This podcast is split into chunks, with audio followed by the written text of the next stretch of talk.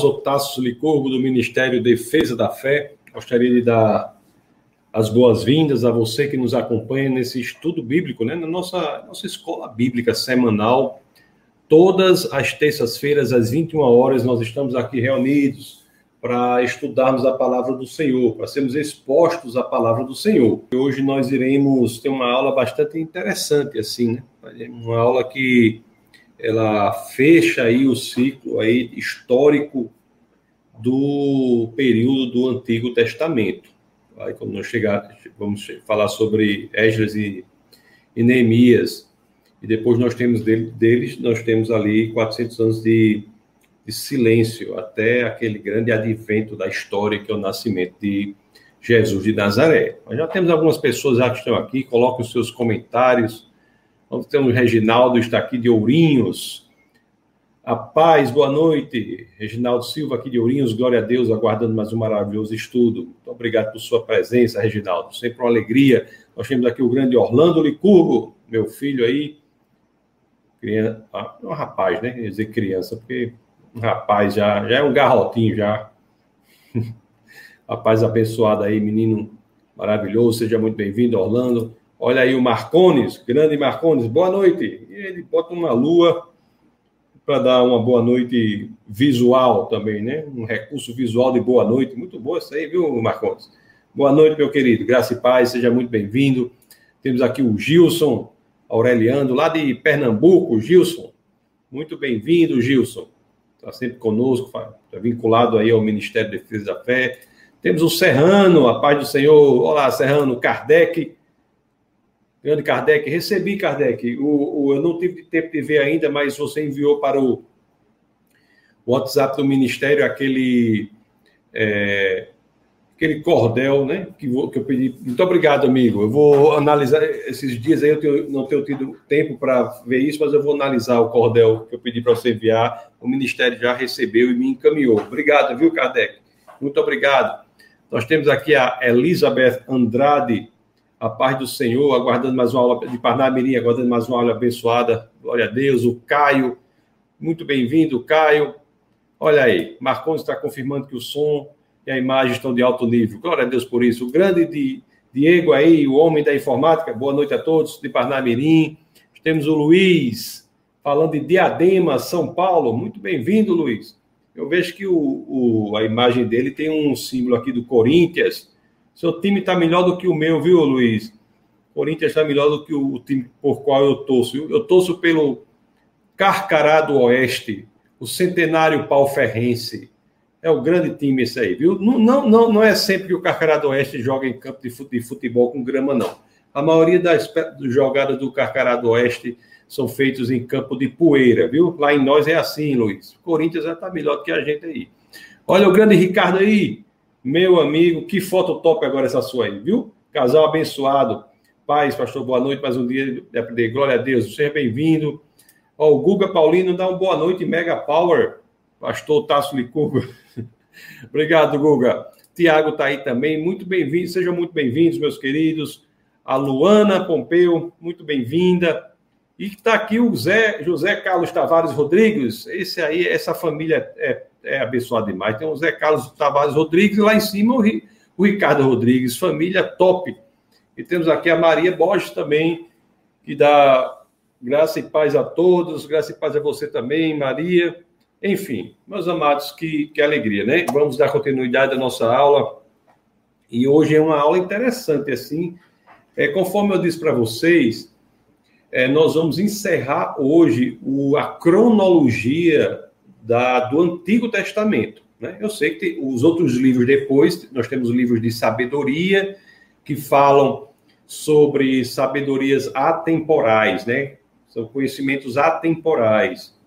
Nós temos, e temos os profetas também, que, que todos eles falam em alguns dos momentos históricos em que nós é, estudamos, sobre os quais nós estudamos. Então, os, os profetas falam sobre os, em momentos históricos que estudamos.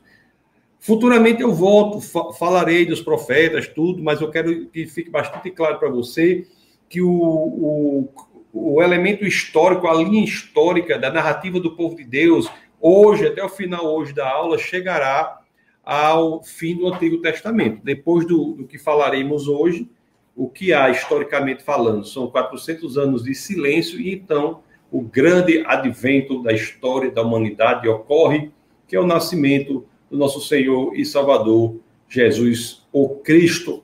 E pode ser que na próxima aula eu já vá falar do nascimento de Cristo.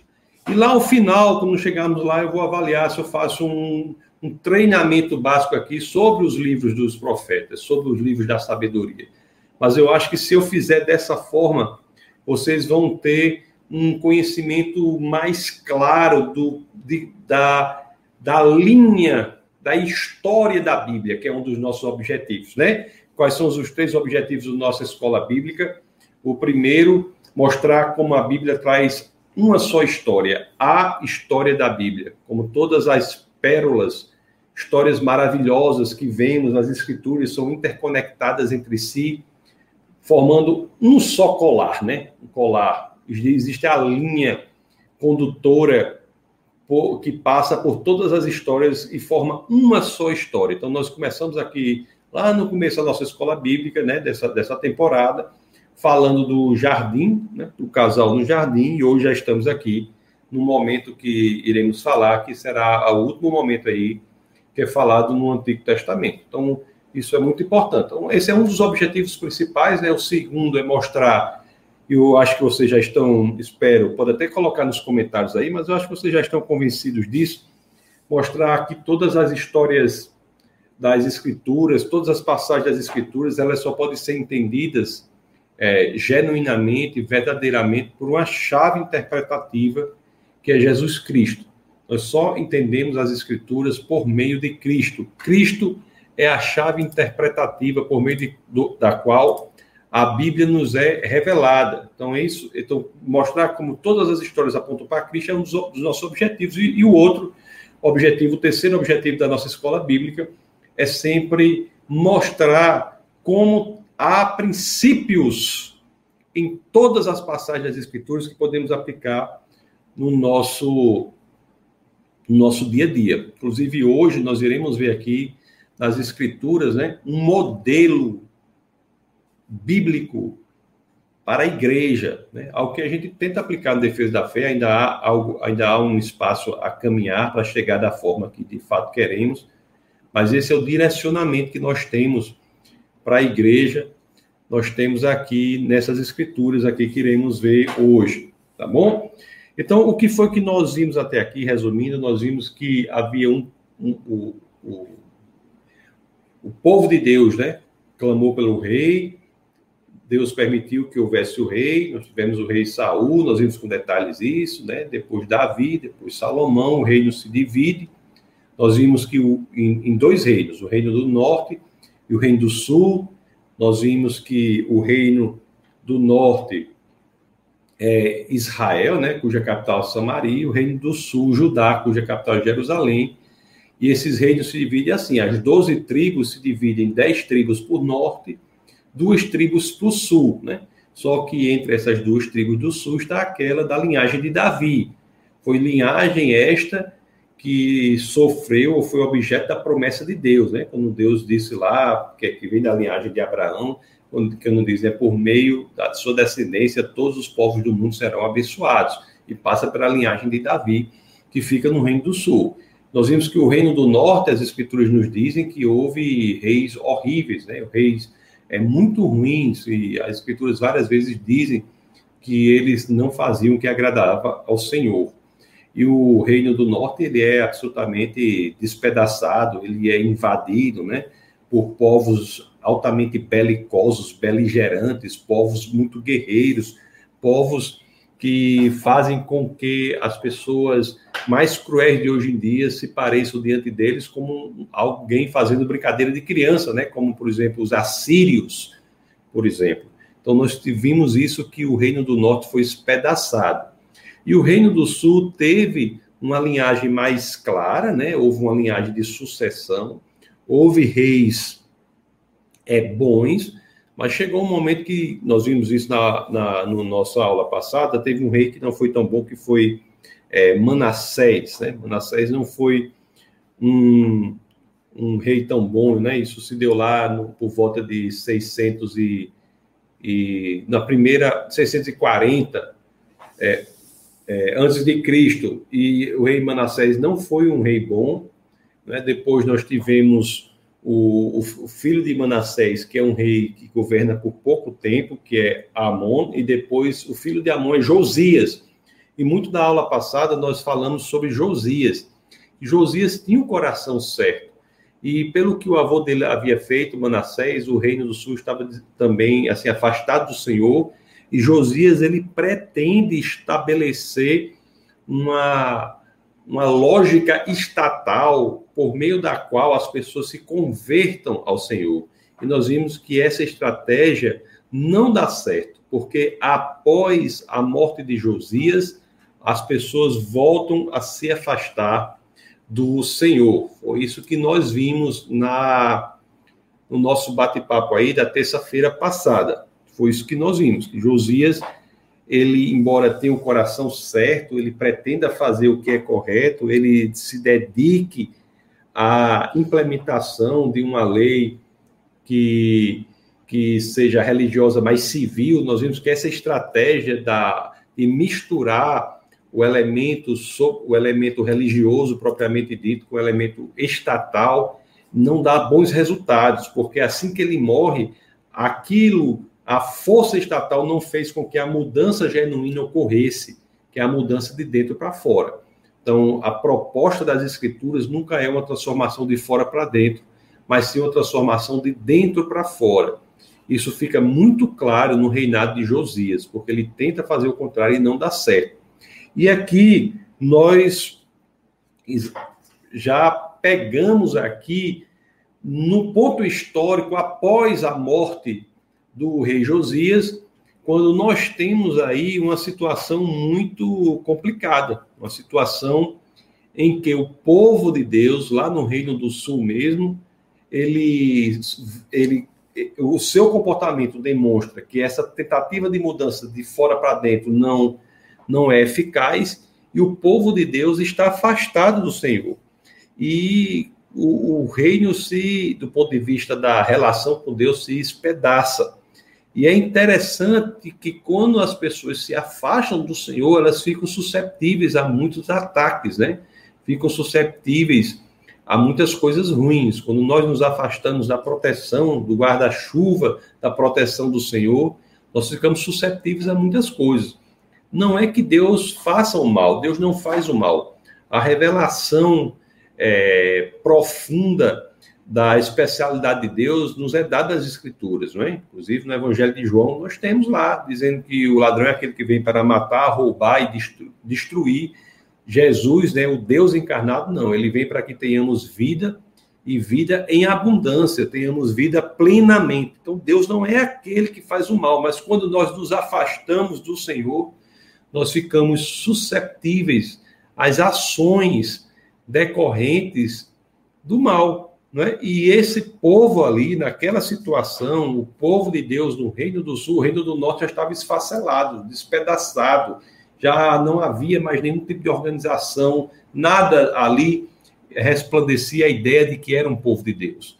Reino do Norte, as dez tribos do Norte, as duas do Sul ainda tinham isso, haviam passado pelo reinado ruim de Manassés, o, o filho de Manassés tem um reinado pequeno, como eu falei, depois com Josias, Josias tenta implementar, é, recuperar o mal que Manassés havia feito, mas da forma errada, impondo uma força estatal, e nós vimos que isso não funciona, as pessoas se afastam do Senhor, e aí nós, nós temos um povo afastado do Senhor, susceptível, assim como havia acontecido com o Reino do Norte.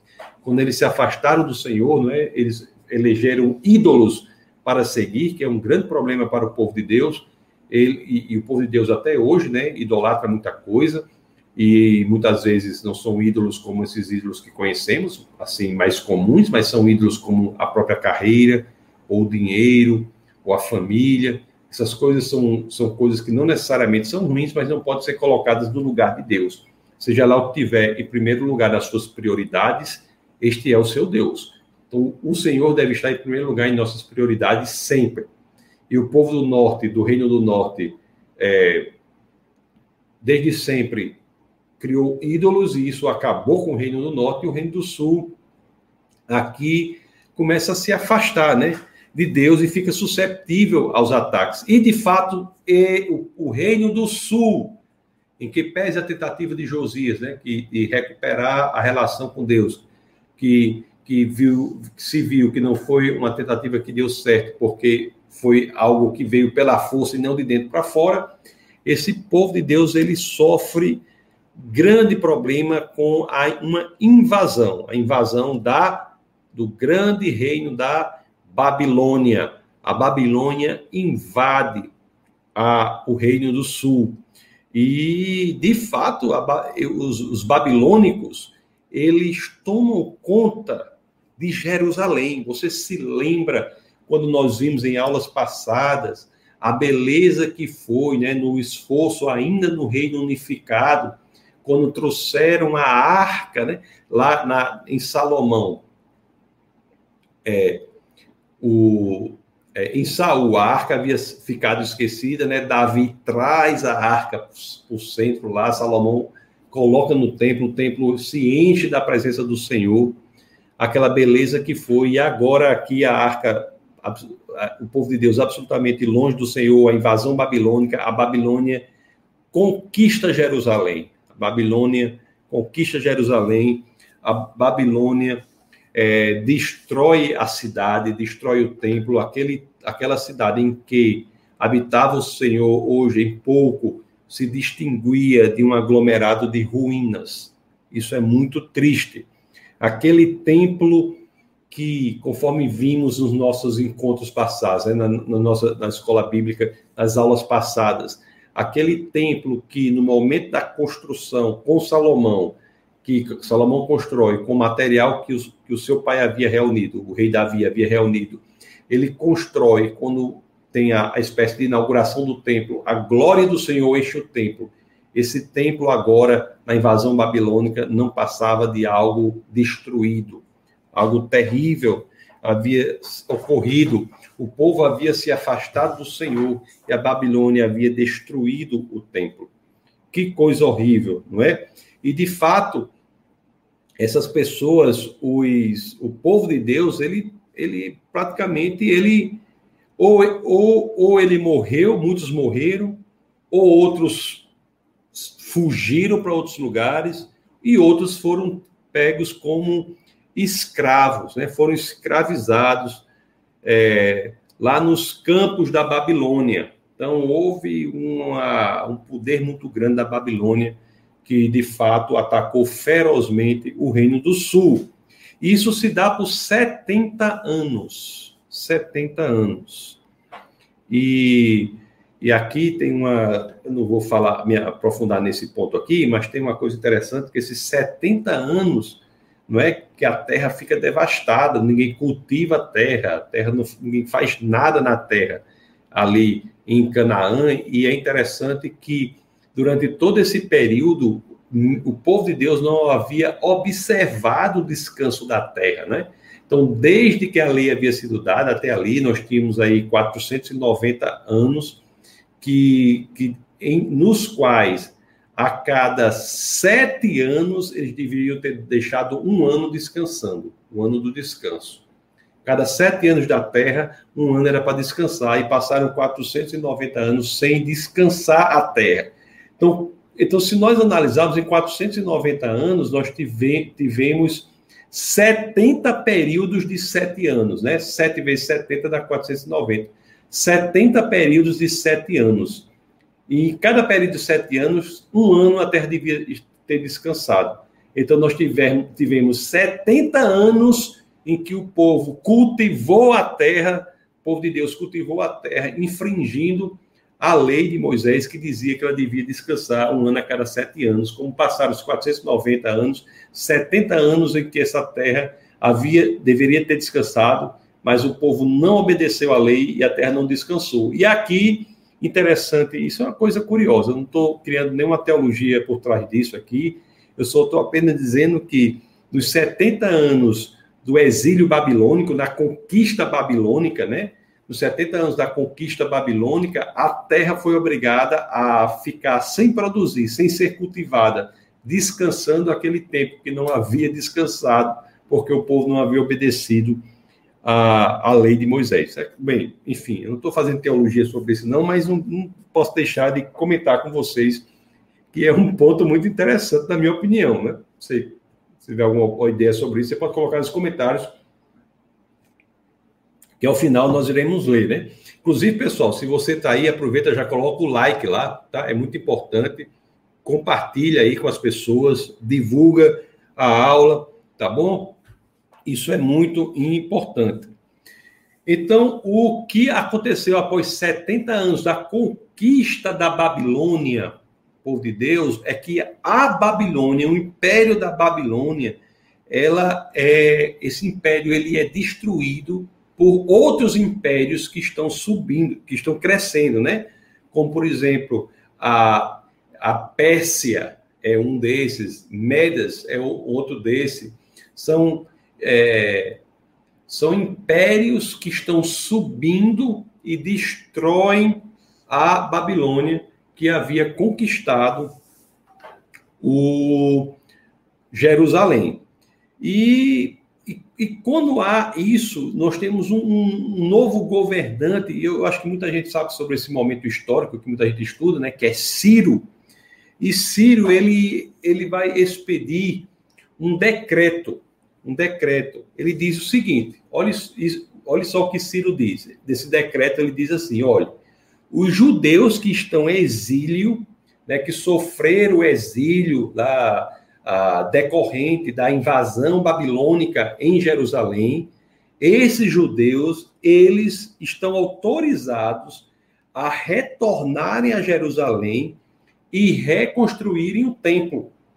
Então existe esse decreto do de Ciro, é muito, muito estudado na história esse decreto, que faz com que o reino do norte já estava esfacelado, mas o reino do sul é, que algumas pessoas morreram, outras se espalharam, mas aquelas que estavam prisioneiras na Babilônia, quando a, o Império Babilônico ele é conquistado né, por outros impérios, como o Império Persa, por exemplo, há a expedição desse decreto de Ciro dizendo que essas pessoas e as remanescentes delas, os judeus no exílio, que quiserem, podem retornar a Jerusalém para reconstruir o templo.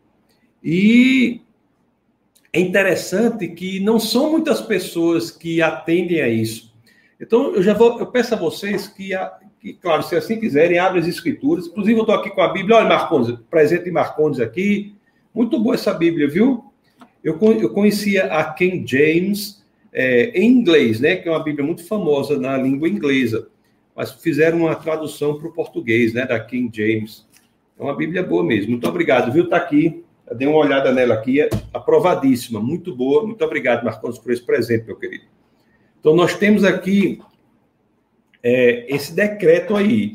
E não tantas, tantas pessoas atenderam a isso. Então, vamos, vamos ler aí o livro de Esdras, no capítulo 2. Deixa eu, dar uma, deixa eu botar aqui para você. Abra aí as escrituras aí no livro de Esdras, no capítulo 2, Vamos ler o verso 64 a. Vamos ver o 64 até o 67. É, para ver quantas pessoas daquelas que haviam saído retornaram. Olha o que as escrituras dizem. Ó. A totalidade dos que voltaram do exílio atingiu um número de 42.360 homens, além dos seus 7.337 servos e servas Havia entre eles 200 cantores e cantoras, possuíam 736 cavalos, 245 mulas, 435 camelos, 6.720 jumentos. Então, aí, em torno de 42 é, mil é, pessoas, né? em torno aí de 50, vamos, vamos arredondar para 50, 50, não, não que seja 50 mil, né? Que eu estou cansado de falar esse número, 42, 360, vou falar 50 mil, que é mais fácil falar assim. Mas se alguém perguntar a quantidade de homens, vai dizer 42.360, que é o que está nas escrituras. Não estou só dizendo assim, 250 mil, quase 50 mil. Então, quase 50 mil pessoas são os que atendem a esse pedido, né? Quase 50 mil, né? Você vê que o povo de Deus, lá atrás, né, quando saiu da, escravidão do Egito, ele havia, o povo de Deus tem Abraão, Isaac e Jacó. Quando Jacó vai para o Egito e o povo se torna escravo no Egito, vão com 70 pessoas. Quando o depois, na libertação com Moisés, nós temos quase temos 2 milhões de pessoas. E aqui, depois desse tempo todo, de, do que ocorreu, você tem aí menos de 50 mil pessoas que voltam para construir e restabelecer a, a, situação em Jerusalém. Então, vamos ler aqui, só para vocês terem uma ideia, o, o, o 67, do 64 ao 67, você vê essa quantidade de pessoas aí.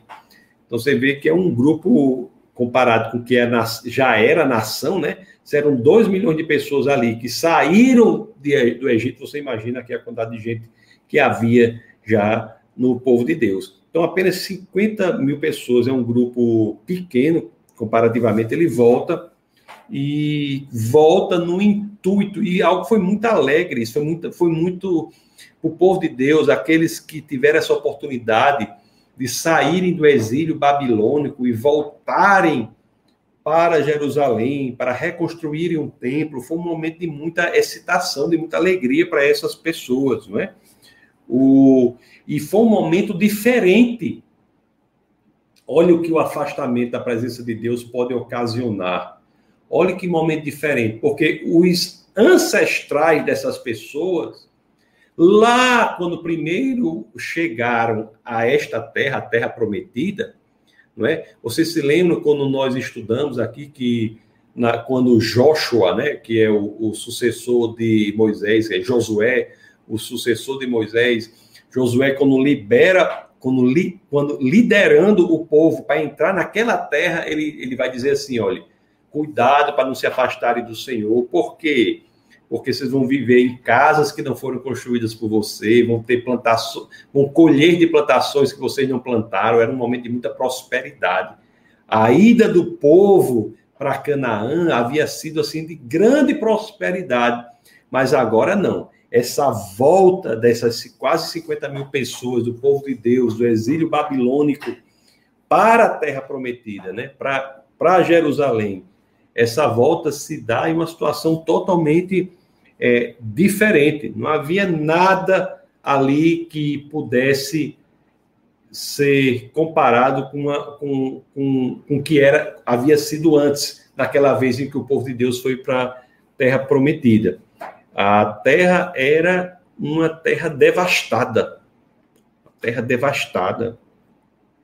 Você imagina aí, 70 anos né, de ruínas, uma terra devastada e não seria fácil restabelecer tudo ali naquela terra, mas as pessoas foram, aquele grupo que foi, foi com um coração muito feliz, um coração muito contente, não é? E no livro de Esdras ainda, já um pouquinho depois, no capítulo 3, nós vamos ver aqui o primeiro grupo que chega. Vamos ver aqui o capítulo 3 de Esdras, nos versos 1 e 2. Olha o que dizem as escrituras. Quando chegou o sétimo mês e os israelitas já estavam em suas cidades, o povo se reuniu como um só, um só homem em Jerusalém. Então, Jesua, filho de Josadaque, e seus colegas, os sacerdotes Zorobabel, filho de Sealtiel, e seus companheiros começaram a construir o altar de Deus de Israel para nele sacrificarem holocaustos conforme o que está escrito na lei de Moisés, homem é, de Deus. Então você veja que não foi fácil, né? Eles chegaram e após esse tempo aí, sete, meses, que já está em suas cidades, o povo começa a tentar restabelecer aquilo que haviam perdido, quando se afastaram do Senhor pelo, é, pelo, é, pela invasão babilônica. Então você veja que não foi fácil isso. E construíram o templo, mas vocês vejam o coração deles era o coração de trabalhar duro para restabelecer aquela lógica que já havia antes, não é? E precisava de pessoas que fossem levantadas por Deus para que essas coisas fossem feitas de maneira correta. E é aqui que entram esses dois líderes incríveis, né? Exemplos importantes, cada um com sua habilidade, que é Esdras e Neemias. Se nós formos ler aqui o Esdras, Deus levanta Esdras com um fim específico. Porque nós vimos que já estavam levantando aqui altares para sacrifício, mas as pessoas tinham que aprender, entender quem era o Senhor. Então, no livro aqui de Esdras, se você abrir no capítulo 7, vamos lá, abra aí Esdras, no capítulo 7, no verso 6. No livro de Esdras, no capítulo 7, no verso 6, as escrituras dizem assim, 7, verso 6, as escrituras dizem assim, né? Olhe que esse homem foi levantado para ensinar aquele povo naquela situação. Olha o que as escrituras dizem aqui, ó. Este Esdras veio da Babilônia, era um escriba que conhecia muito a lei de Moisés dada pelo Senhor, o Deus de Israel. O rei lhe concedera tudo o que ele tinha pedido, pois a mão do Senhor, o seu Deus, estava sobre ele.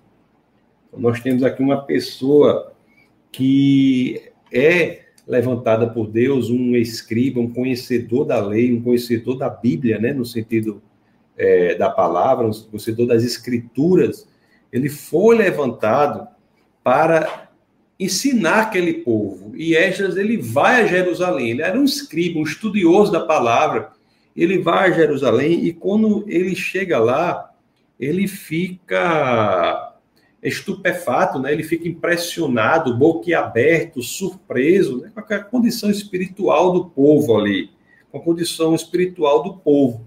Quando nós lemos Esdras, no capítulo 9, do verso 2 ao 4, nós temos uma dimensão disso. Ainda está no 7 aqui, deixa eu abrir aqui Esdras, no capítulo 9, você pode abrir na sua Bíblia aí também, Esdras, no capítulo 9, dos, do verso 2 ao 4, nós temos uma dimensão disso, quando as escrituras dizem assim, ó.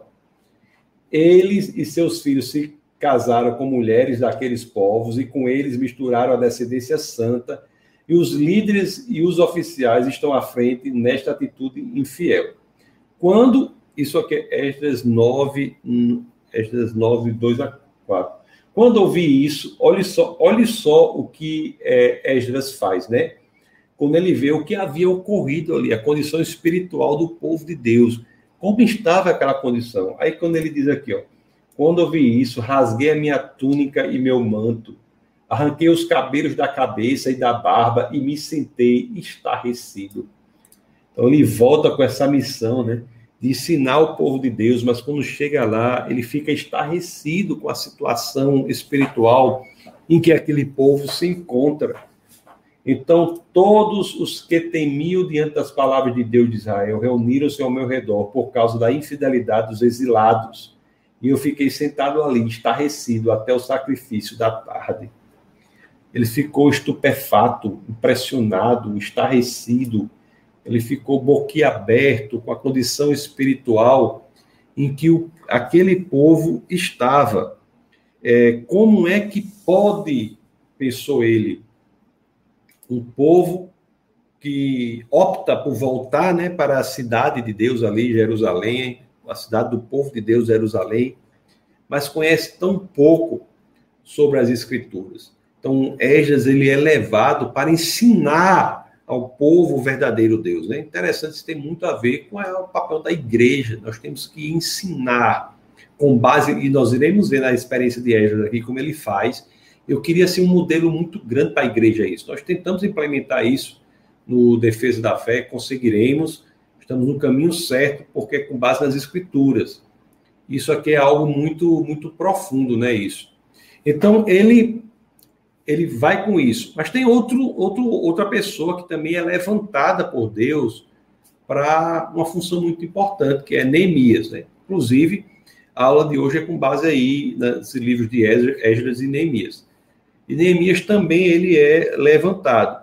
É, Neemias ele tinha uma habilidade diferente de Esdras, né? ele não era um escriba, ele era um, ele era um administrador, ele era um, um, um planejador, ele era um, uma pessoa com a capacidade de organização, ele era, ele era uma capacidade, um talento diferente, né?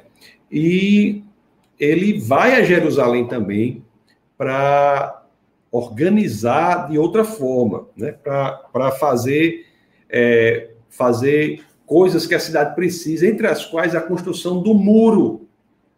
Jerusalém é a cidade devastada, uma cidade que estava sem muro, e era aquela cidade de Deus sem. Você sabe que os muros da cidade da antiguidade, até mesmo na relativamente recente isso, né? Na Idade Média, você, mesmo se você vai hoje na Europa, em alguns lugares, é, você ainda vê as cidades antigas ainda muradas, né?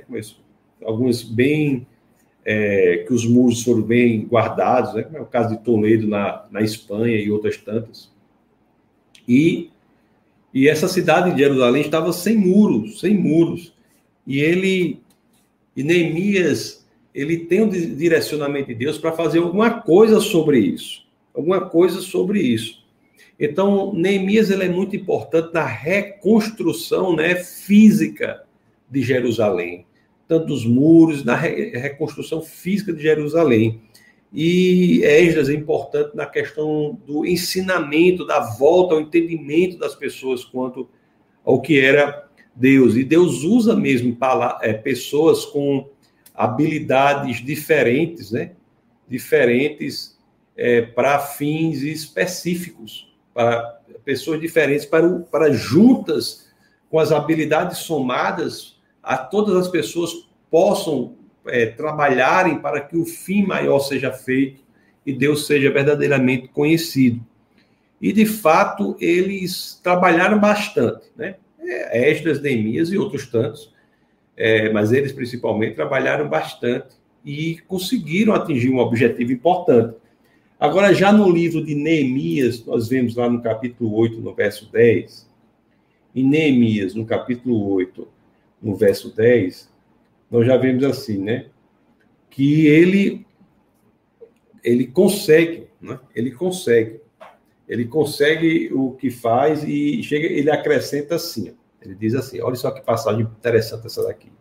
Diz assim, e Neemias acrescentou, podem sair e comam e bebam do melhor que tiverem e repartam com os que nada têm preparado. Este dia é consagrado ao nosso Senhor. Não se entristeçam, porque a alegria do Senhor os fortalecerá. Interessante, né? E o, e o tema que eu coloquei hoje para nossa aula é assim, né? Tem a ver com encontrando alegria na obediência ao Senhor, né? É, como é que encontramos alegria? Tem um padrão aqui importante que é que Neemias coloca é que é na obediência em fazer aquilo que Deus coloca em nosso coração que encontramos a alegria no Senhor. E isso que ocorreu aí. Deus ele utilizou ali, né, ele usou, ele, o chamar, ele chamou Neemias, chamou Esdras, que é um, um, professor né, das Escrituras, para que a vontade dele fosse feita.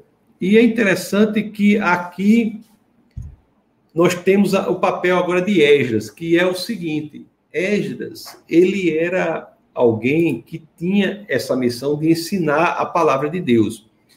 Mas é interessante que essa situação que Esdras encontra é uma situação de pessoas que têm o coração voltados para Deus, mas não conhecem as Escrituras.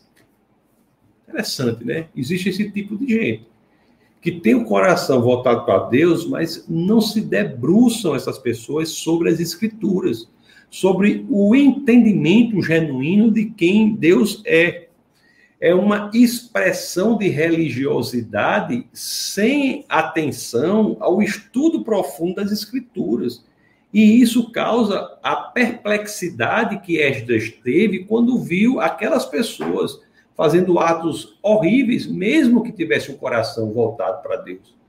Então, é muito curioso essa, esse momento histórico aí do povo de Deus, que essas pessoas que voltam da Babilônia têm o um coração voltado para Deus mas não conhece as escrituras. Então, Esdras é alguém que terá por objetivo ensinar as escrituras para pessoas que pensam que conhecem Deus.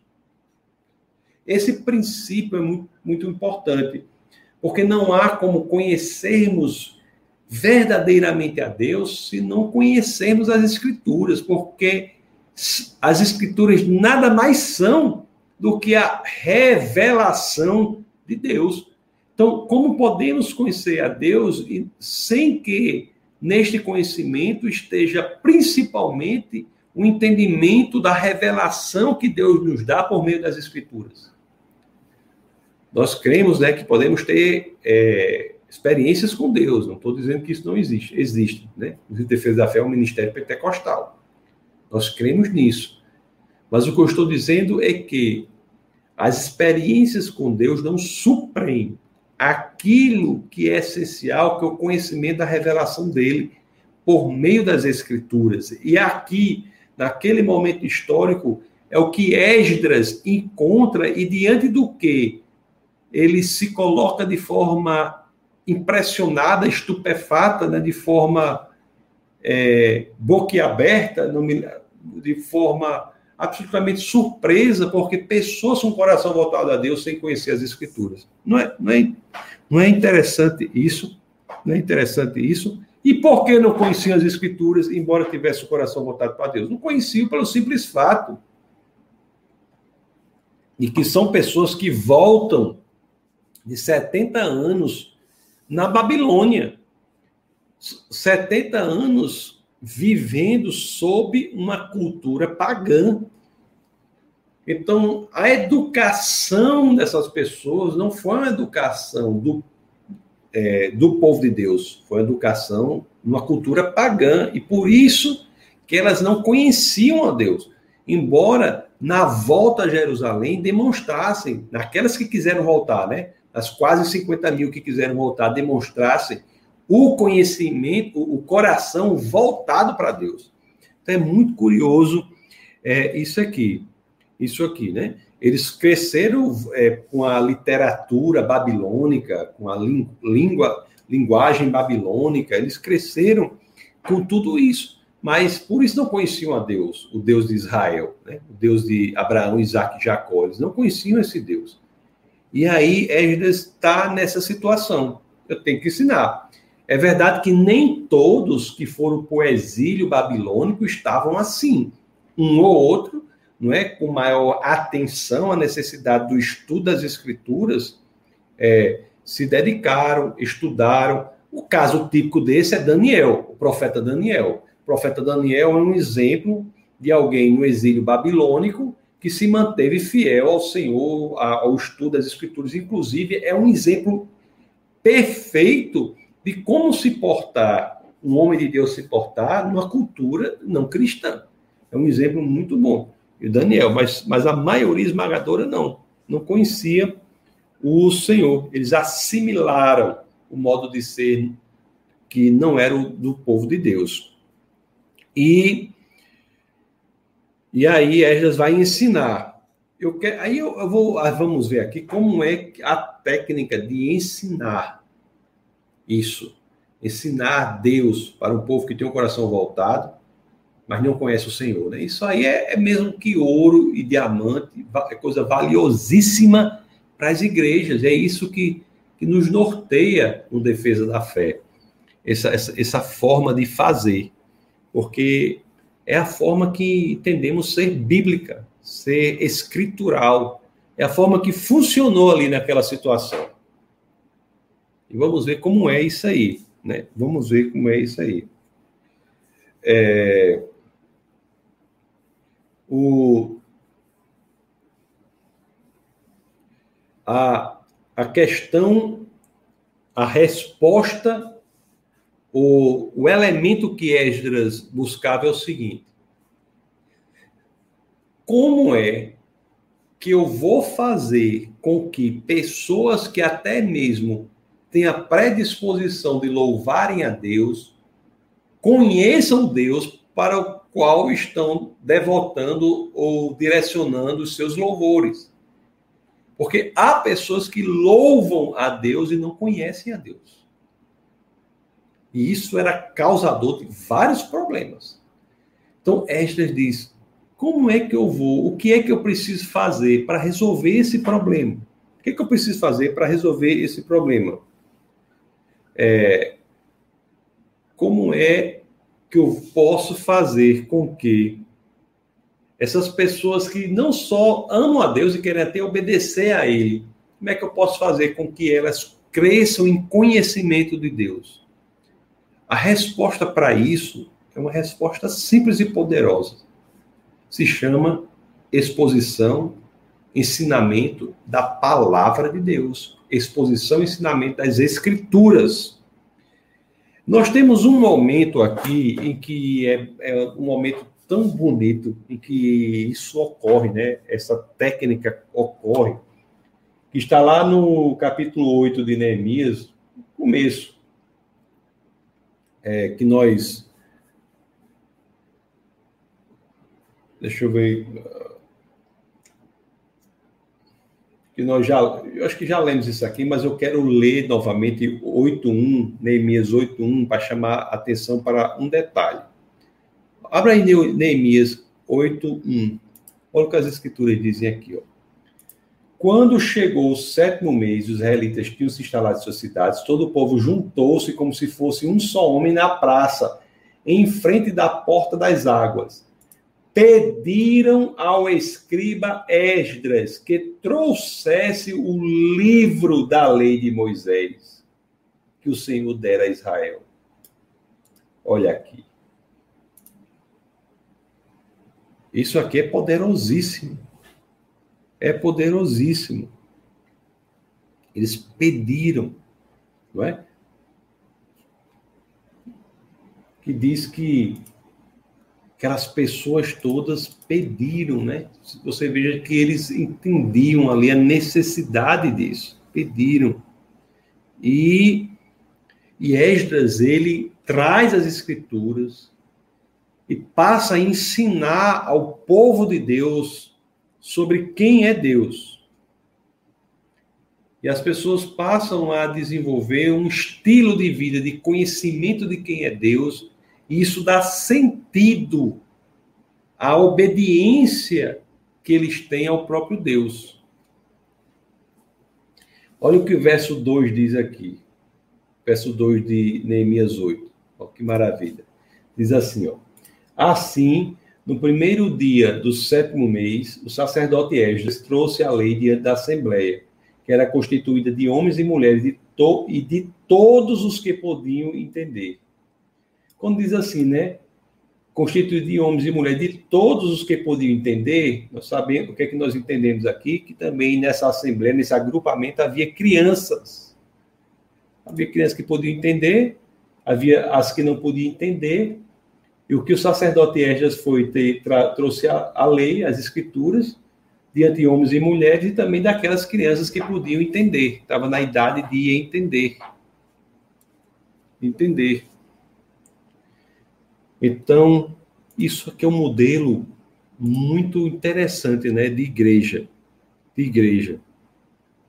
E Esdras ele se dedica a ensinar o poder da palavra de Deus naquele lugar. E o verso 5 diz o seguinte: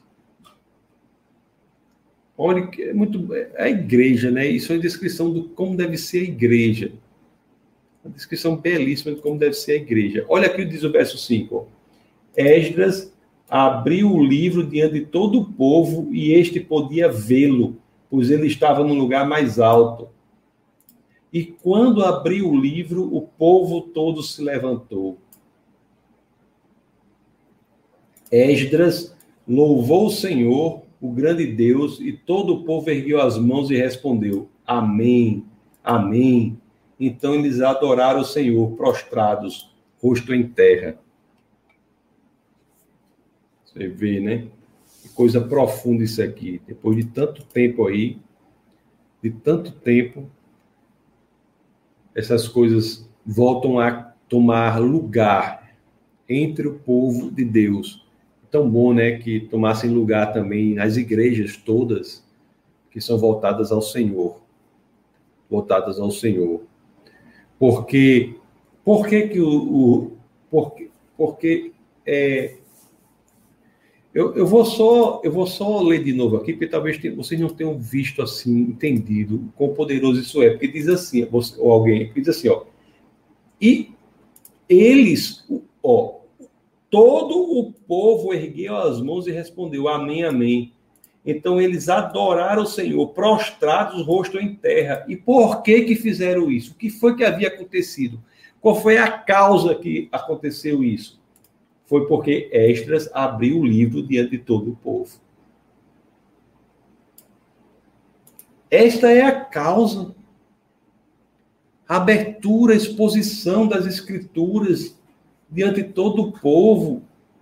É a exposição das escrituras diante de todo o povo. Foi isso que fez com que, quando abriu o livro, o povo todo se levantou. Esdras louvou o Senhor, o grande Deus, e todo o povo ergueu as mãos e respondeu: Amém, Amém. Então eles adoraram o Senhor prostrados, rosto em terra. Olha o que a exposição à palavra de Deus foi capaz de provocar, né, naquele povo. Nem sempre nós vemos assim algo, algo tão magnífico, né, no dia a dia das igrejas. Nem sempre. E tão bom que seria, tão bom seria se tivéssemos essa dimensão como eles tiveram de que as escrituras não são palavras de homens, são palavras de Deus. Por isso que diante delas as pessoas se prostraram. A explanação da palavra das escrituras não é uma explanação de uma palavra de um homem, é a explanação da palavra de Deus.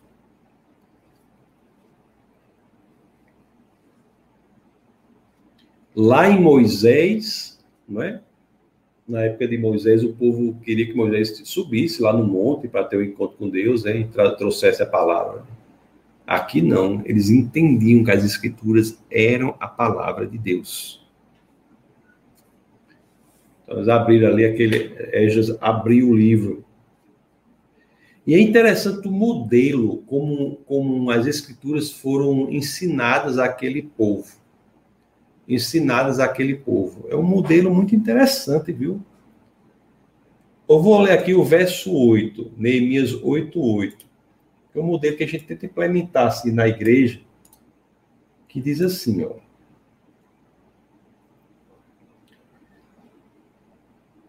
Diz assim, ó. Diz assim, ó leram o livro da lei de Deus, interpretando e explicando a fim de que o povo entendesse o que estava sendo lido. Como é feito? Você tem que ler as escrituras, interpretá-la, explicá-la e aplicá-la. Nós iremos ver como é que era aplicado aqui. Eu fico assim impressionado com o quão poderosa é a exposição às escrituras e às vezes as pessoas querem inventar outras coisas, né? coisas mirabolantes. Quando nós temos um exemplo aqui muito claro do poder das escrituras quando expostas de, de forma devida. O ensinamento de Esdras começava a partir do que estava nas Escrituras. A mensagem para ser dada ao povo, para que o povo possa conhecer Deus, é uma mensagem com base nas Escrituras, uma mensagem escritural. Não pode ser uma mensagem com base no que a audiência quer ouvir. Não é uma mensagem moldada para atender às expectativas da audiência a mensagem deve ser moldada com base nas escrituras, porque é ali que está a garantia de que ela, a mensagem, vai atender à necessidade da audiência. O, nós não podemos estabelecer uma mensagem, quando falamos das Escrituras, que não seja uma que esteja nas Escrituras. A mensagem tem que vir dela, delas, das escrituras. É muito interessante, né? Esse modelo aqui. Interessante, que é a garantia de que o povo é abençoado quando a mensagem, como aqui Esdras dá, e como aqui todas as pessoas que falam em uma comunidade cristã devem dar, deve ser uma mensagem cujo DNA é escritural, é bíblico. Não pode fazer uma mensagem você não pode criar uma teologia da sua experiência, você não pode criar uma teologia. A sua experiência pode ilustrar, mas não pode ser o elemento central da mensagem. O elemento central da mensagem está nas Escrituras. Nós vemos aqui isso claramente com, com, com Esdras. E o verso 7 e 8, né, diz assim: os levitas tinham um papel interessante. E é com base no que os levitas fazem que a gente tenta fazer, ainda precisa desenvolver mais, defesa da fé, a questão de núcleos, né? Porque você veja aqui o que diz aqui o verso 7 e 8, diz assim, os levitas, né? aí diz o nome dos levitas, Jesuabani, Serebias, Jamim, Acube, Sabetai, Odias, Maaceias, Quelita, Azarias, Josabade, Anã, Pelaías, aí eles faziam o quê? Instruíram o povo na lei, e todos permaneciam ali. Ler, leram o livro da lei de Deus, interpretando e explicando, a fim de que o povo entendesse o que estava sendo lido. Então você tinha a pregação geral de Esdras, mas você tinha também os, os, os levitas, que eram pessoas que em pequenos grupos explicavam mais detalhadamente o que havia sido aplicado ali. É, eu tenho, eu, a ideia que nós temos é exatamente essa. Você tem é, os grupos que fazemos, que criamos, tem um, os grupos que lá no Defesa da Fé chama, chama C2, são grupos que devem ter comissão aplicar, explicar o que é aquela mensagem que foi pregada geral no domingo. Então, é essa a ideia que está aqui. É como se domingo houvesse a mensagem que Esdras prega e nos grupos no meio da semana houvesse a, o entendimento, o estudo, a explicação dessa mensagem, que é o modelo que está aqui na Bíblia, né? Que no caso é feita pelos levitas aqui. Pelos levitas aqui. Os grupos, né, são lugares, os núcleos que nós queremos criar. São lugares onde as questões são feitas, as aplicações da mensagem são discutidas, entendidas. Seria que modelo incrível, né? Eu sou muito, fico muito impressionado com o poder desse modelo, o poder desse modelo aqui. É, é como uma mensagem que é pregada do púlpito, e você tivesse grupos em que essa mensagem pudesse ser revitalizada, mastigada e aplicada. Esse é o modelo escritural que a gente vê aqui no livro e que eu acho interessantíssimo, e é o modelo que as escrituras nos dizem que funcionou para poder trazer novamente aquele povo que havia se afastado do entendimento de Deus, graças à cultura em que estava inserido, né, o povo inserida, né, o, o povo inserido lá no exílio babilônico. Então essa foi a técnica. E aí nós não precisamos inventar muito. Né? Nós vamos dar efetivamente efetividade e roupagem, esta técnica que é escritural. Escritural. Prega-se a mensagem na igreja, aplica-se na, na casa das pessoas, nos grupos familiares. Isso é muito poderoso.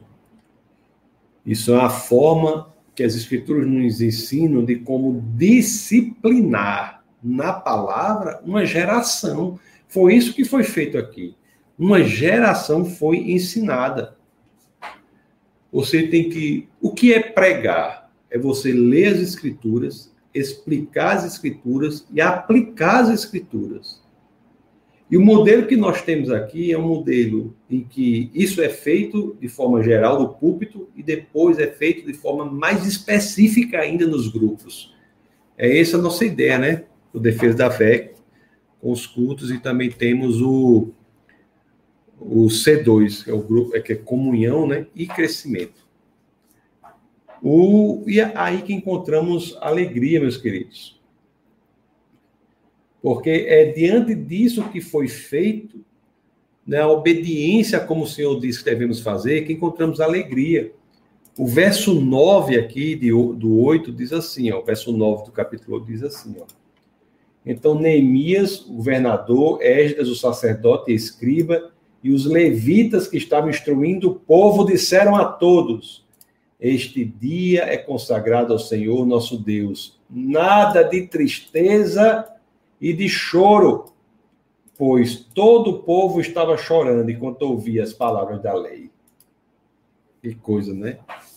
Impressionante, que coisa maravilhosa o que, que pode fazer a exposição ao Senhor.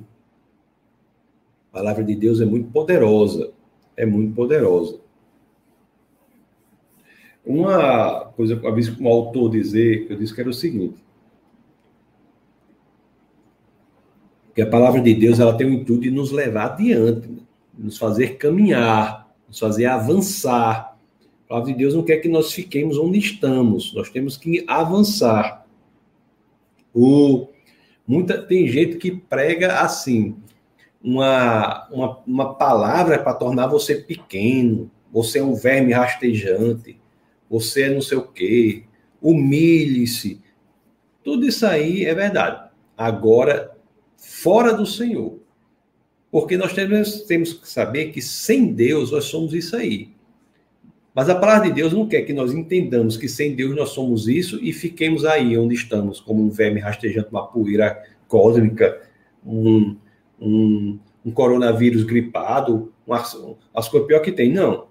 A palavra de Deus quer que nós entendamos que sem Deus nós somos isso, mas com Ele nós somos mais do que vencedores. Nós temos que entender que com Deus a situação é diferente.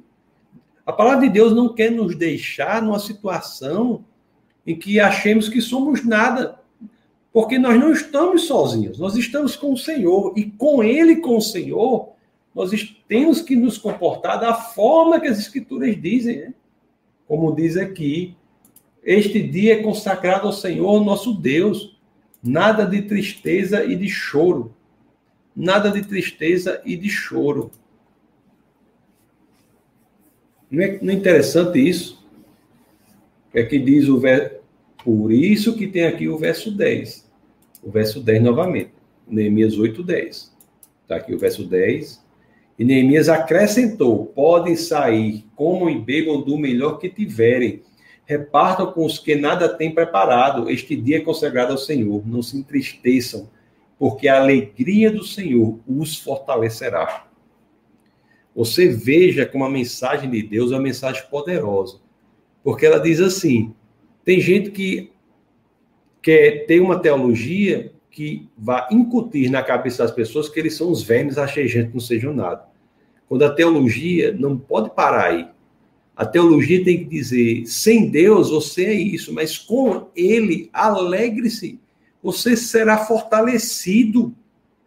Comemore. E as escrituras são claras aqui, né? Você é fortalecido, por quê? Não é porque sua alegria é sua força, não. É a alegria do Senhor os fortalecerá. A alegria do Senhor os fortalecerá. Então, tem muita gente assim no Evangelho que não entende isso. Não entende isso. A, a, a, a convicção de que estamos errados, que somos pequenos, é um meio para o fim maior de entendermos que com Cristo nós encontramos a graça e a misericórdia. Em Cristo nós somos fortes. Em, em Cristo tudo é possível.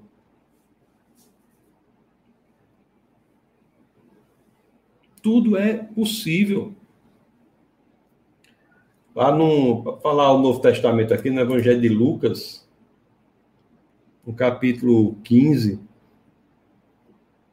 no verso 7, as escrituras dizem assim: Esse é o fim, né? E assim que devemos viver. Porque olha o que as escrituras dizem, qual é o nosso, nosso estado deve ser. Eu lhes digo que da mesma forma, haverá mais alegria no céu por um pecador que se arrepende do que por 99 justos que não precisam arrepender-se. Então, quando um pecador se arrepende, o estado em que devemos atuar é o de alegria, a começar quando nós mesmos nos arrependemos e o Espírito de Deus passa a habitar em nós. A alegria do Senhor é nossa força. É a nossa força. Não é a nossa alegria que é nossa força, é a alegria do Senhor que é nossa força. Por isso estamos alegres. Não é, não é, e você já, a gente já vê isso aqui em, em Esdras e Neemias. Não é? Interessante que ao final desse encontro de Esdras aí, dessa pregação de Esdras, esse método com os levitas, né, falando, explicando a cada um, as pessoas vão para casa cheias de esperança e de alegria. Porque no lugar do julgamento, encontra a misericórdia. Lá na tampa da Arca da Aliança, que já falei várias vezes, em, que em cima nós tínhamos os dois querubins representando o julgamento de Deus, mas no lugar que está ali nós encontramos a tampa que é chamado propiciatório, que é chamado lugar da misericórdia. A mensagem de Deus é encontre misericórdia onde há julgamento. É por isso que devemos buscar em Deus a alegria de termos sido redimidos. É assim que termina. É assim que termina. É assim que encontramos aquilo que precisamos para enfrentar as dificuldades, as, as, as intempéries da vida. Lá em Neemias 8, Voltando a Neemias agora, o livro de Neemias, no capítulo 8, no verso 14. Olhe, olhe o que ocorreu aqui. Eles, eles, eles descobriram uma coisa mais aqui dentro da lei. Descobriram na lei que o Senhor tinha ordenado por meio de Moisés que os israelitas deveriam morar em tendas durante a festa do sétimo mês. Eles descobriram isso, não é? E eles foram e foram fazer isso. Tinham que morar em tendas aí durante essa festa, para não só se lembrar do, do período em que os seus ancestrais viveram em tendas no deserto, mas também se lembrar da efemeridade, celeridade, temporalidade desta vida sobre a terra. E eles foram, né? Lá no verso 16 diz que, que eles construíram as tendas, diz assim, o verso 16, vamos ler aqui. É Neemias 8, 16. Então o povo saiu e trouxe os ramos, e eles mesmos construíram tendas nos seus terraços, nos seus pátios, nos pátios do templo de Deus e na praça junto à porta das águas, na que fica junto à porta de Efraim. Eles mesmos construíram, né? Ficaram, eles obedeceram, obedeceram. E o verso 17 diz assim: ó, todos os que tinham voltado do exílio, exílio da Babilônia, construíram tendas e moraram nelas. Desde os dias de Josué, filho de Num, até aquele dia, os israelitas não tinham celebrado a festa dessa maneira. E em, na obediência a Deus, eles encontraram o quê? E grande foi a alegria deles. Então, as pessoas foram levadas a, pela lei, eles construíram tendas para reviverem aquele momento. E, e o que encontraram lá? Alegria na obediência ao Senhor.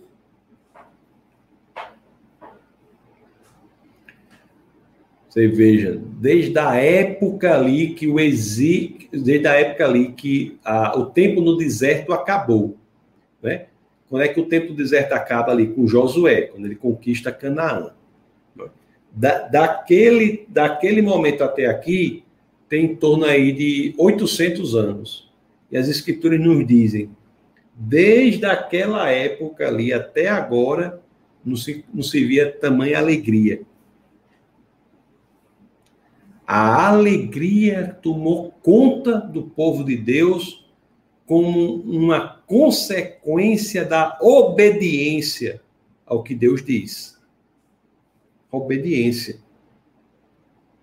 O, uma vez alguém diz assim, né? As pessoas são desesperadas por caminhos que levem à alegria, que levem à felicidade. Realmente é isso é uma busca de muita gente, né? De todos.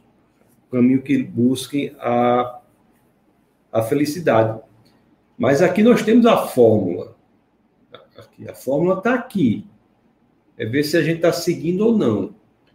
Nessa história da volta do exílio babilônico, em que se diz que houve essa grande alegria. Né? Eu só, eu só eu vou reler para vocês aqui, porque às vezes, às vezes eu leio assim, não... o 17 diz aqui, ó, todos os que tinham voltado do exílio construíram tendas e moraram nelas. Olha só que coisa poderosa aqui, ó, desde os dias de Josué. Quais são os dias de Josué? Os dias que haviam terminado o, o tempo no deserto, eles entraram em Canaã. Desde os dias de Josué, filho de Num, até aquele dia, os israelitas não tinham celebrado a festa dessa maneira, e a alegria, e, a gran, e grande foi a alegria deles. Então você tem uma grande alegria aí, uma grande alegria na obediência ao Senhor, na obediência ao Senhor. E eu havia dizendo que as pessoas buscam, né, caminhos para alegria, caminho aqui, caminho acolá, mas aí tem uma fórmula aí, uma equação para alegria aí. Ela, ela diz assim, né? Conhecer a Deus, entender que sem Ele nada somos, e nisso entender que Deus nos oferece a sua graça, né? A sua misericórdia, e nela nós podemos obedecê-lo. E estando na posição de obediência a Deus, a garantia que temos é que encontraremos a alegria. Meus queridos, essa história é, um, é uma história muito bela, né? Muito bela. E aqui, nessa reconstrução do, de Jerusalém, a reconstrução do templo, nesse período é que o Antigo Testamento encerra. Ele encerra aqui. O, quando o povo retorna do exílio babilônico e reconstrói Jerusalém, reconstrói o templo, o Antigo Testamento, do ponto de vista histórico, encerra aqui. Depois nós temos, conforme eu disse no começo da nossa aula, nós temos os livros de sabedoria.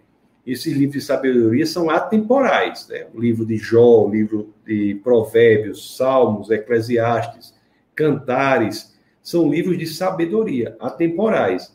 E nós temos também os profetas, Isaías, Jeremias, e, enfim, até Ageu, nós temos os, os, profetas, e esses profetas, eles vivem em alguns desses momentos históricos que nós estudamos na nossa, na nossa escola bíblica até aqui. Eles vivem nisso aí. Eles sempre são Deus falando ao povo em momentos históricos disso daí. E, e é isso que termina aqui a história da Bíblia. Termina, a história da Bíblia termina aqui. O que nós vamos fazer agora, são 10 e 15, na próxima aula, nós, nós, a Bíblia, a história, termina a história da Bíblia, não, termina a história do Antigo Testamento. O Antigo Testamento fala até aqui, depois nós temos 400 anos de silêncio, e então a, o grande evento do nascimento de Cristo ocorre, inclusive, que nós comemoramos aí nessa semana, que é a semana do Natal. Então, nós vamos comemorar esse grande evento. Então, nós vimos na escola bíblica até aqui, o momento em que, historicamente, a Bíblia termina o Antigo Testamento e agora estamos prontos para a 400 anos de silêncio depois do nascimento de Jesus. Jesus, o nascimento de Jesus. Então, na próxima aula, eu acho que eu não vou falar sobre os profetas, nem os livros de sabedoria. Eu já vou dar uma continuidade histórica, já entrar no nascimento de Jesus. E mais para frente, né, na outra situação da escola bíblica, eu foco nos livros de sabedoria, foco no livro dos profetas, uma maneira até de nós relembrarmos da história, da, da linha histórica do Antigo Testamento. É interessante que na reconstrução do templo, né, que foi feita aqui, o, não tem a arca da aliança. Não tem a arca, está perdida o centro da no lugar do templo em que Deus deveria habitar, o que se encontra é um quarto vazio. As escrituras não dizem aqui, como disseram na construção do templo lá em Salomão, que a glória de Deus tomou conta do templo. Não dizem isso. Então, nós vimos até numa dessas aulas da escola bíblica que a Deus volta a habitar em quê? Deus volta a habitar em quê? Na, na, na encarnação de Cristo. Esse é o verdadeiro templo. Esse é o templo perfeito. Fiz uma aula toda sobre isso. Ok? Espero que vocês tenham entendido aí é, historicamente. Né? E, e a, o nascimento de Cristo é o momento na história do povo de Deus em que Deus vem para nele trazer a sua graça à pessoa de todas as tribos, de todas as nações, de todas as línguas. É em Cristo que essa glória é verificada. Em Cristo. Bom, espero que vocês tenham entendido aí. Espero que vocês tenham entendido essa história até aqui. Deixa eu ver alguns, alguns comentários aqui. São, são 10 e 18.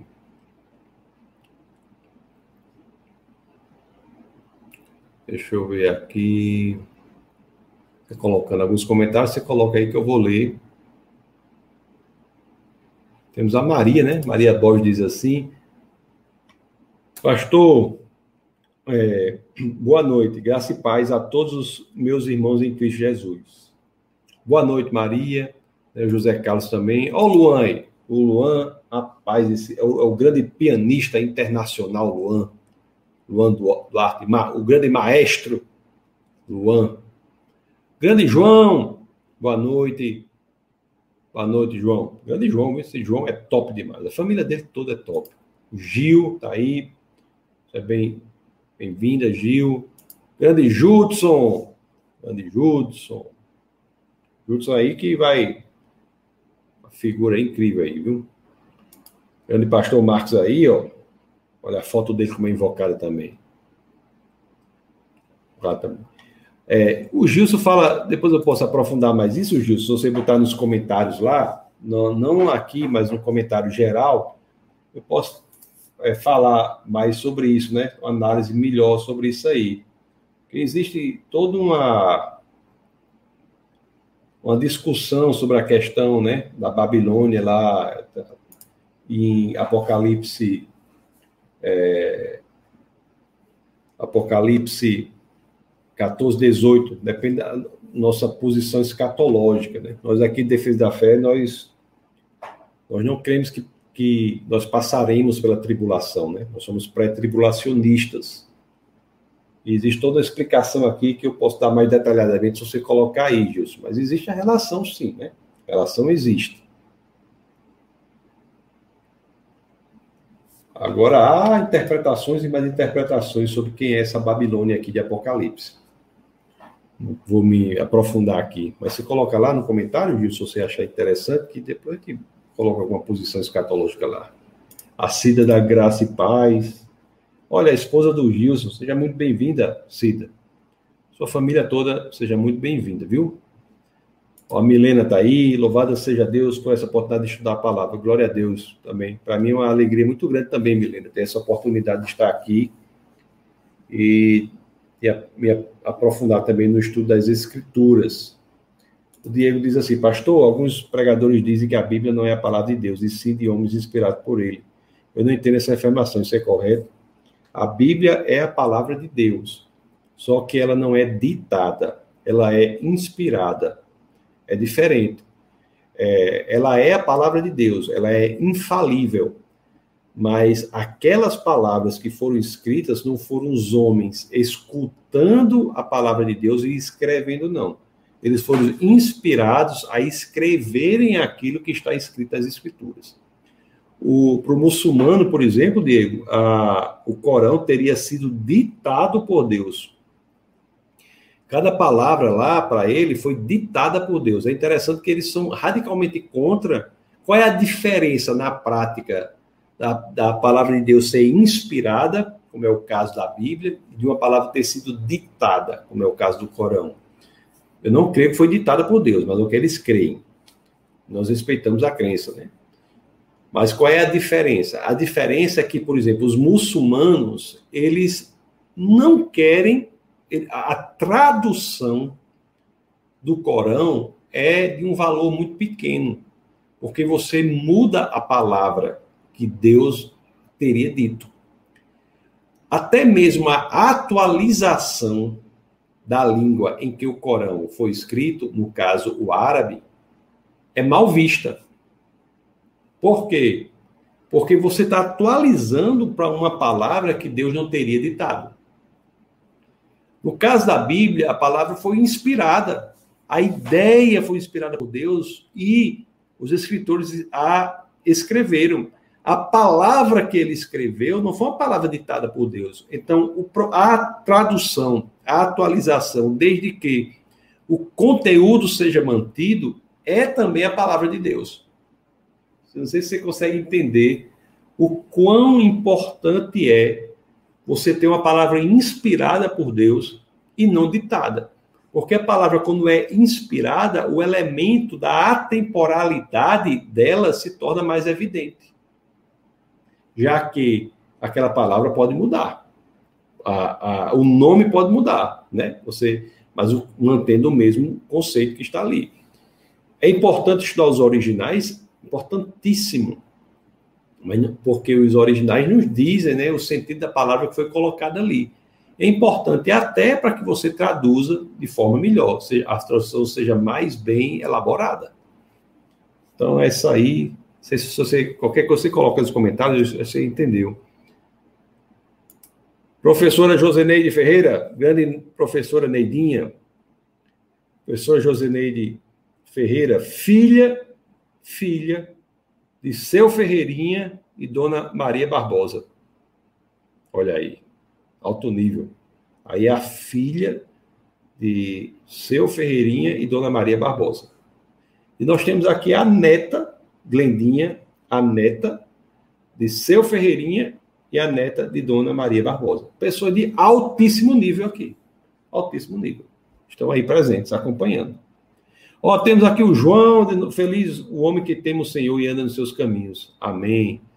Pastor Marcos diz assim para que não sejamos afetados pela cultura do mundo, como foi o povo na Babilônia, precisamos ter a consciência de que somos um exército em uma terra ocupada. É verdade. É. Nós temos que ter a, a consciência de que existe a expressão de verdade, né, a qual devemos nos vincular. Muito interessante isso aí. O Diego disse que entendeu, Entendi? Realmente, realmente o Senhor sempre escolhe o meu caminho. É, é isso mesmo, Diego. Às vezes, é interessante, interessante que às vezes as pessoas não entendem, né? Como é, por exemplo, quer ver outra coisa interessante? Nós não temos os originais das escrituras. Nós temos cópias dos originais, escritas na língua em que eles foram escritas, né? O Antigo Testamento em hebraico, algumas partes em aramaico, o Novo Testamento em grego. Aí, uma, vez uma pessoa disse assim, mas por que, que o seu Deus não fez com que os originais fossem mantidos, porque o senso comum pensa que os originais, aquela, aquele original mesmo que um dos 40 autores do novo, cada um dos 40 autores do, do, do das escrituras escreveram, né? 31 escreveu autores do Antigo Testamento, 9 o Novo. Que aquele original mesmo tivesse sido mantido, essa seria a melhor forma de preservar a palavra de Deus. Será, né? Será porque quem seria o detentor desse original? Qual o poder que esse detentor teria?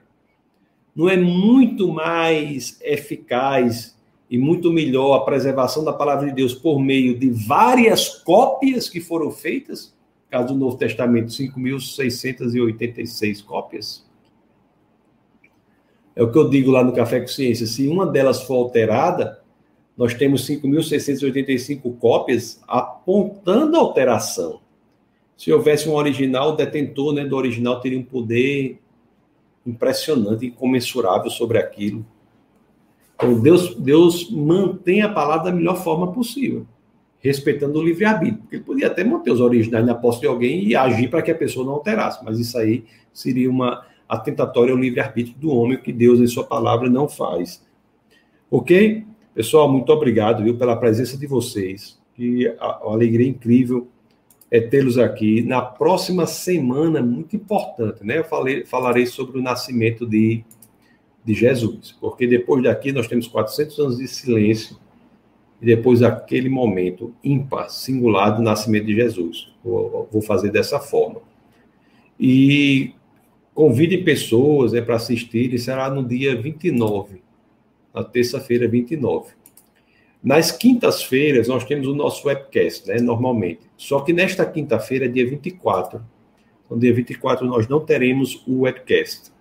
E dia 31 é a outra quinta-feira, nós não teremos o webcast. Então, duas semanas aí sem webcast nas quintas-feiras, porque deram dia 24 e dia 31. E são dias assim que, que 9 horas da noite vocês, espero que vocês estejam é, fazendo alguma coisa, né? Com a sua família, com amigos, tá bom? E dia 31, quem, é, quem está aqui, nós estaremos na igreja lá, né? Em Natal. Quem for aqui de Natal está convidado. Depois vamos outros núcleos e outros lugares, nós vamos fazer mais para frente, vamos fazer outras coisas também. É isso aí, pessoal. O, então, deixem um like aí, por favor. É importante para que mais e mais pessoas sejam atingidas, né? Compartilhem. E o Gilson diz uma coisa aqui também, ó. Pensa que haveria idolatria o livro físico. E, e isso, Gilson. Isso é, a, a também tem isso. Se você prestar atenção, a, a forma como o judeu, o, o, o cristão lida com a Bíblia, né? Isso aqui é uma Bíblia. Eu posso pegar, posso, se eu botar essa Bíblia no chão, posso botar em cima de um tamborete, de uma cadeira. Eu, isso aí não, não é uma agressão à palavra de Deus, porque nós sabemos que essa, essa, essas, essas folhas com essas impressões são meios por onde temos acesso à palavra de Deus. Isso aqui em si é um livro, né? A palavra de Deus ela é imaterial ela é o conteúdo que está aqui. Então, por isso que nós lidamos de uma forma com esse livro. Agora, em outra, outras situações, o próprio muçulmano mesmo vai manter na mesma coisa que eu estou falando. O muçulmano, ele lida de forma diferente, né? Com o Corão, por exemplo. Ele não usa o Corão nem abaixo da, da cintura, do cinto. Existe toda uma forma deles usarem o Corão, uma relação deles com, a, com o livro físico é diferente da nossa com a Bíblia. Muito bem lembrado o que você colocou aí. Ok, pessoal. Deus abençoe vocês, viu? Tenha aí um Natal abençoado aí, que o Senhor possa cada vez mais colocar no nosso coração essa vontade de conhecê-lo mais e mais, que possamos nos aprofundar e mergulhar nas escrituras cada vez mais. E que possamos, né, crescer aí nesse intuito de desenvolver um modo de ser ou mesmo um ministério que tenha como base as escrituras e até mesmo na forma da exposição. Essa ideia que nós lemos hoje é muito poderosa, a exposição da palavra de Deus né, do, no púlpito, e a partir daí grupos que possam é, explicar mais detalhadamente e aplicar mais efetivamente aquilo que foi exposto. Então, isso daí é um modelo que está aqui nas escrituras e convicção que eu tenho que não podemos inventar sobre aquilo que está nas escrituras e temos também um método aqui como é, que é feito, que acabamos de ler, tá bom? Então, é, compartilhem, dê um like aí. Se você não, se você não é inscrito no, no Instagram do Defesa da Fé, coloque aí, tá bom? É arroba Defesa da Fé. Se inscreva lá, tem muitas coisas legais que são colocadas lá, tá bom? Faça isso aí. Também, você deve ser, né? Mas. Ah, não, isso aqui é outra coisa, webcast. O Defesa da Fé.tv, tá aqui. Defesa da Fé.tv, que é o do canal de vídeos da gente, da, da, de todos nós aqui, que é o Ministério da Defesa da Fé, tá bom? Ok, meus queridos, Deus abençoe todos vocês, aqueles que quiserem, que estão conectados conosco, que você tem sido abençoado por esse ministério, se conecte conosco, né? Oferte dizime nesse ministério para que possamos atingir cada vez mais pessoas. Ao final, você vai ter a oportunidade de fazer isso aí, que nós vamos colocar aí o. Acho que é a conta e o, e o negócio do Pix, para vocês fazerem isso, tá bom? Então, Deus abençoe vocês, meus queridos. E olha, e vamos. 2021 tem muitos projetos aí, viu? Projetos do, dos núcleos que vamos colocar para frente, projetos de muitos e muitos outros projetos aí que vamos colocar para frente. Deus, Deus abençoe todos vocês e nunca se esqueçam, né? Aqui no Defesa da Fé é proibido não pensar. Deus abençoe. Essa foi uma produção do Ministério Internacional Defesa da Fé, um ministério comprometido em amar as pessoas, abraçar a verdade e glorificar a Deus. Para saber mais sobre o que fazemos, acesse defesadafé.org.